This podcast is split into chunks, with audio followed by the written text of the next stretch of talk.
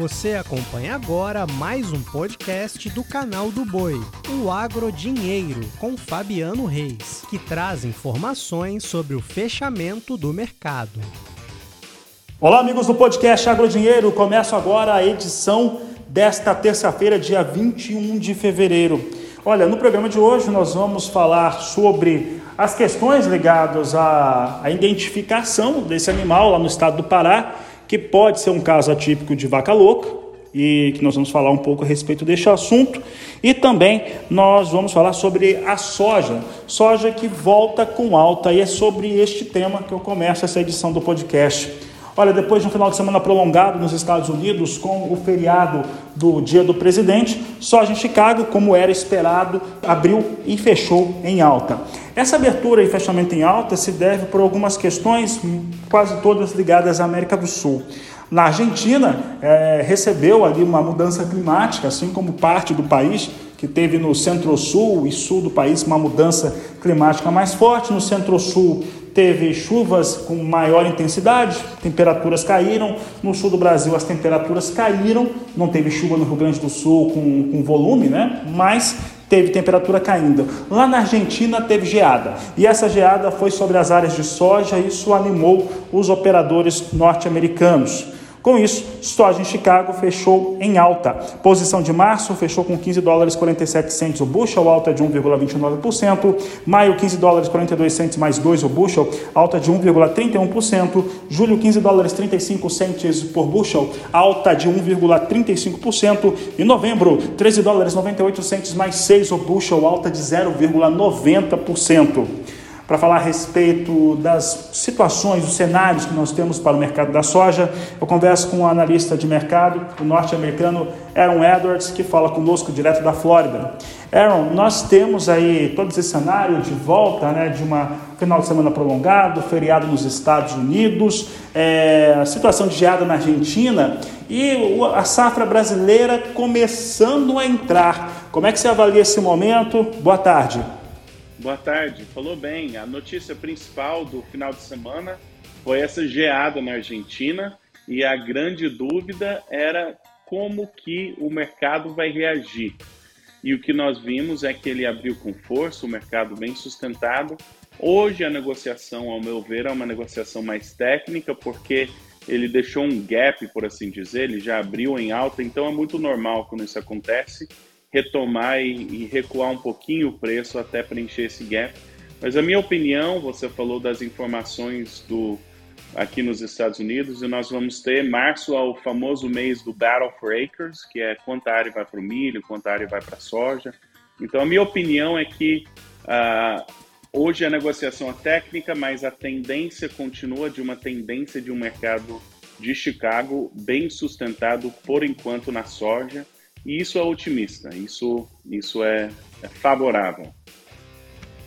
Bom, e esse otimismo, né, até por conta dessa situação, nós tivemos uma virada climática, eram aqui na América do Sul, muito forte. Parte do Brasil, por exemplo, tem com chuvas intensas, né, estragos em várias partes do país. E do Mato Grosso do Sul, São Paulo para baixo, temperaturas caindo muito na Argentina, chega a ter esse cenário. Né? Em relação à safra brasileira, que nós temos aí a Argentina cada vez mais apontando perdas, né? já é consolidada essa estimativa de perdas para a Argentina. Agora, o fato é quanto que vai ser, enquanto o Brasil, ainda que tenha alguns registros de perda de produtividade por conta da seca lá no Rio Grande do Sul, né, vai ficando cada vez pior, já tem 300 municípios em estado de emergência, mas de qualquer maneira o Brasil vai colocar uma grande safra no mercado, próxima a 150 milhões de toneladas, talvez um pouco menos, quem sabe 150, mas ainda assim uma grande safra. Como é que o mercado reage a essa expectativa de entrada da safra brasileira, já que de certo modo ela compensa a ausência da produção ou o, o potencial de safra da Argentina?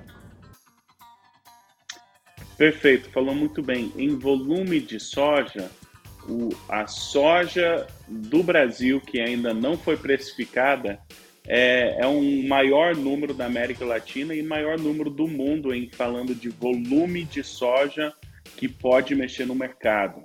Então, a Argentina pode aumentar ou reduzir um pouquinho ainda a produção, os Estados Unidos vai plantar um pouco a mais, um pouco a menos, mas a, o, o, maior cálculo é essa soja disponível na mão do produtor brasileiro, que está sendo colhido, está sendo entregue, o que, que o produtor brasileiro vai fazer. E por isso que eu já venho falando há um certo tempo, mas a tomada de decisão do produtor brasileiro vai impactar a direção desses preços no curto prazo. A janela de risco climático do Brasil está chegando ao fim e está cedo para a janela de risco climático nos Estados Unidos. Então, nesse período aqui de fim de fevereiro, março, até que entrar abril, que já começa os trabalhos de plantio por aqui nos Estados Unidos, essa, na minha opinião, o carro-chefe da direção desse mercado vai ser determinado pelo comportamento do vendedor brasileiro, do produtor que está com soja no Brasil. Então, essa é, uma, é, uma, é um fenômeno muito pertinente que vale a pena atenção, mas por hoje não parece que o produtor está fazendo vendas desesperadas e derrubando preço. E por isso que argumento que a soja parece bem sustentada nesse momento.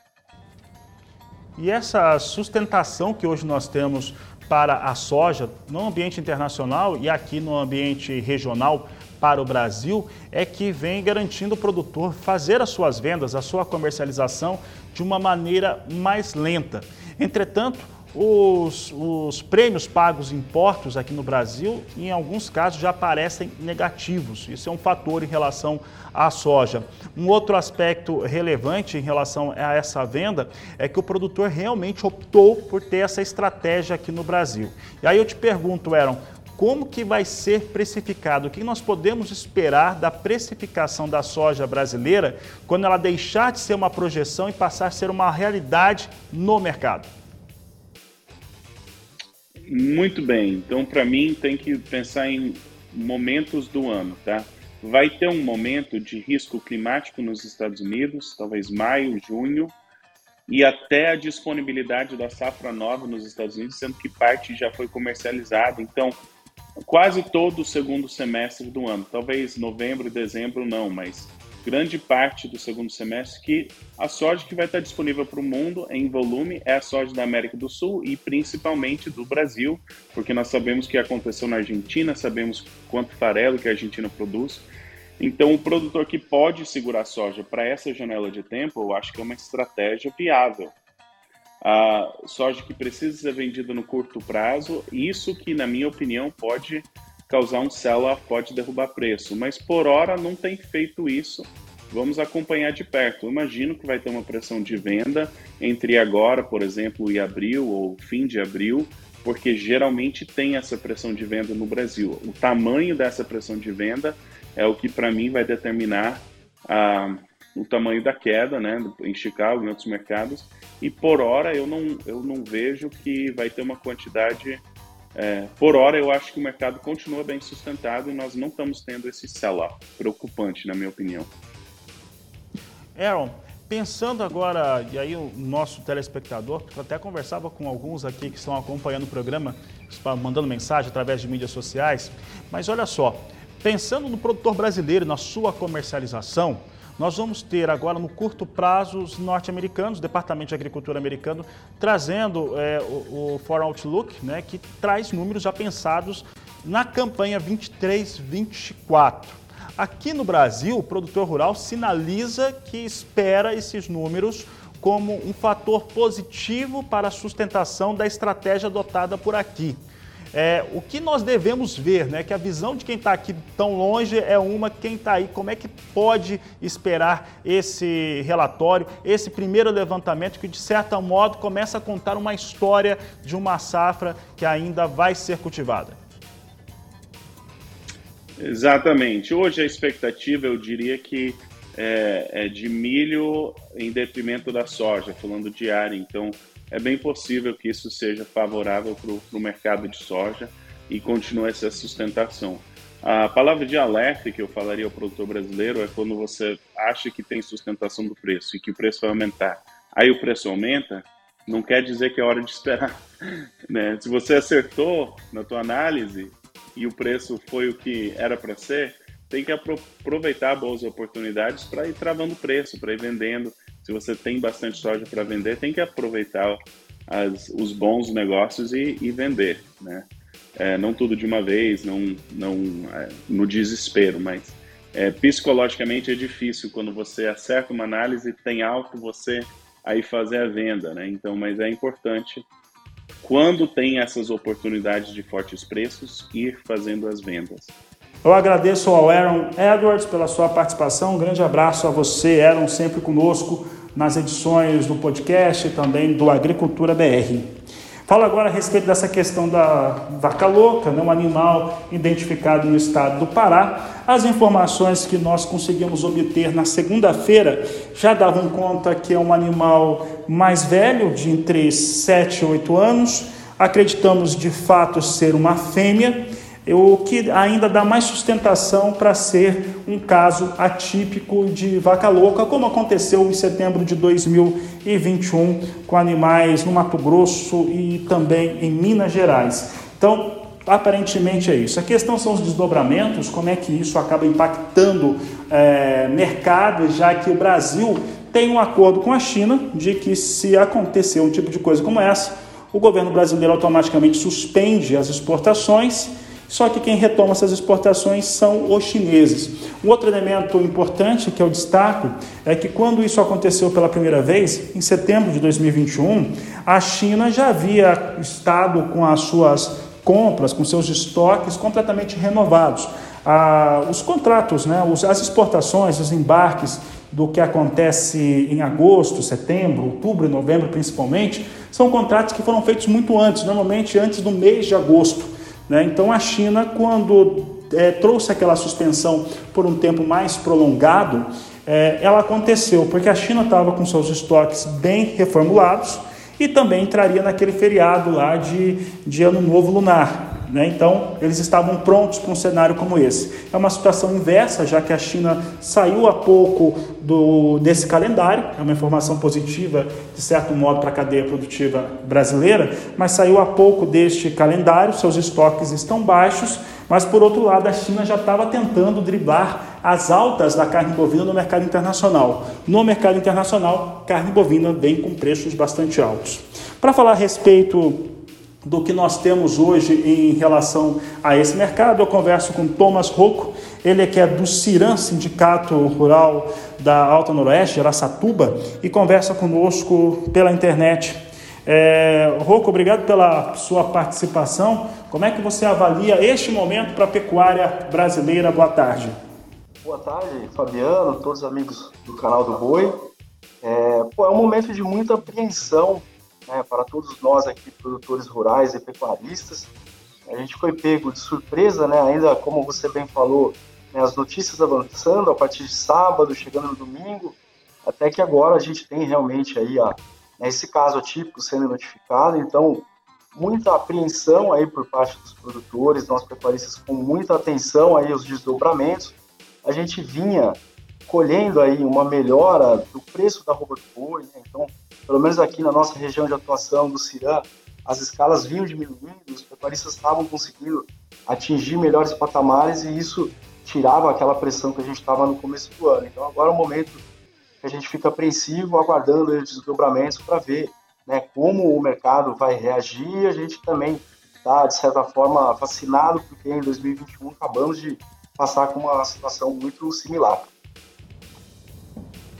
Thomas, é, o fato que nós temos agora, né, nós temos um momento em que carne bovina está cara no cenário internacional.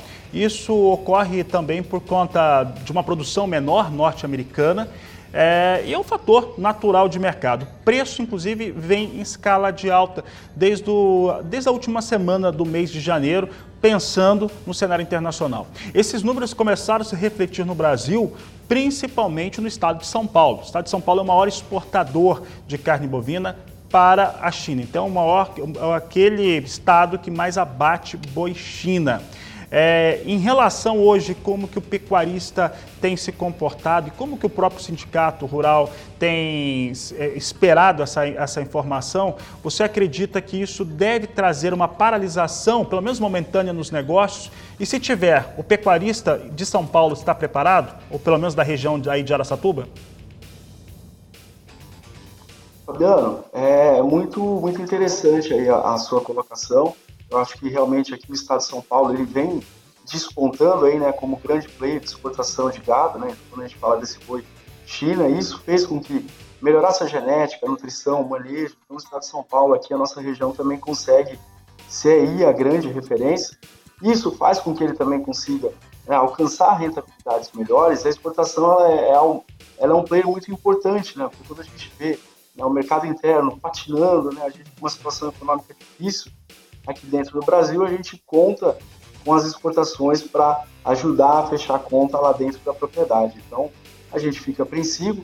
Né? No CIRAM, praticamente a gente vem falando toda semana, né? o produtor rural ele tem ferramentas no mercado que auxiliam ele a diminuir o risco. Então, quando o produtor começa a pensar em travar os seus preços e escalonar essas vendas, ele consegue se defender porque a gente é tomador de preço. E uma vez tomador de preço, a gente precisa se defender. Então, hoje, a, a grande né, a grande missão do produtor rural para poder ter rentabilidade é fazer essas travas de mercado que vão ajudar ele a se defender desses fatores que não estão na nossa mão. Thomas, para encerrarmos aqui a nossa entrevista, o que, que o pecuarista, aí eu estou falando principalmente com, com o pecuarista brasileiro, produtor rural, é, como que ele deve se portar neste momento, principalmente para em termos de tranquilidade.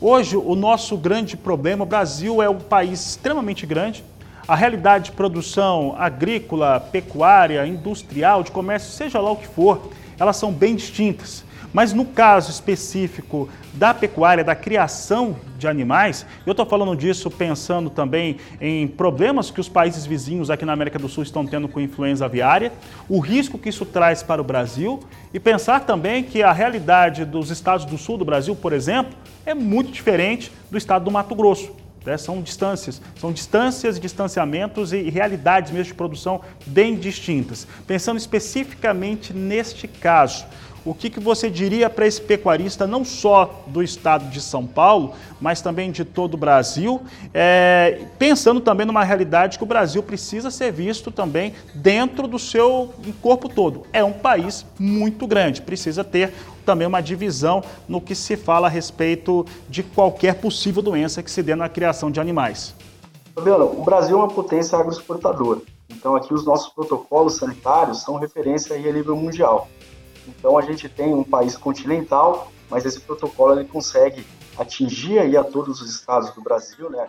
Ampara aí a todos os pecuaristas. E eu acho que agora a grande missão aí é, é ficar vigilante aos desdobramentos que vão acontecer e uma oportunidade para o produtor também olhar para dentro da sua propriedade, né? Rever os seus custos de produção e como eu falei agora há pouco, achou a oportunidade de fazer as travas de mercado para ele buscar se defender de fatores que não estão na mão dele, como esse que nós estamos passando agora, e passamos em 2021 e também em 2019. Então, oportunidade aí para você fazer gestão e planejamento dentro da sua propriedade. Thomas, obrigado pela sua participação. Um grande abraço a você e um grande abraço a todos que nos acompanharam nesse podcast Agrodinheiro. Um bom final de tarde, uma ótima noite e até amanhã. Você acompanhou o podcast Agrodinheiro. Para mais informações, acesse o nosso portal sba1.com. Até a próxima!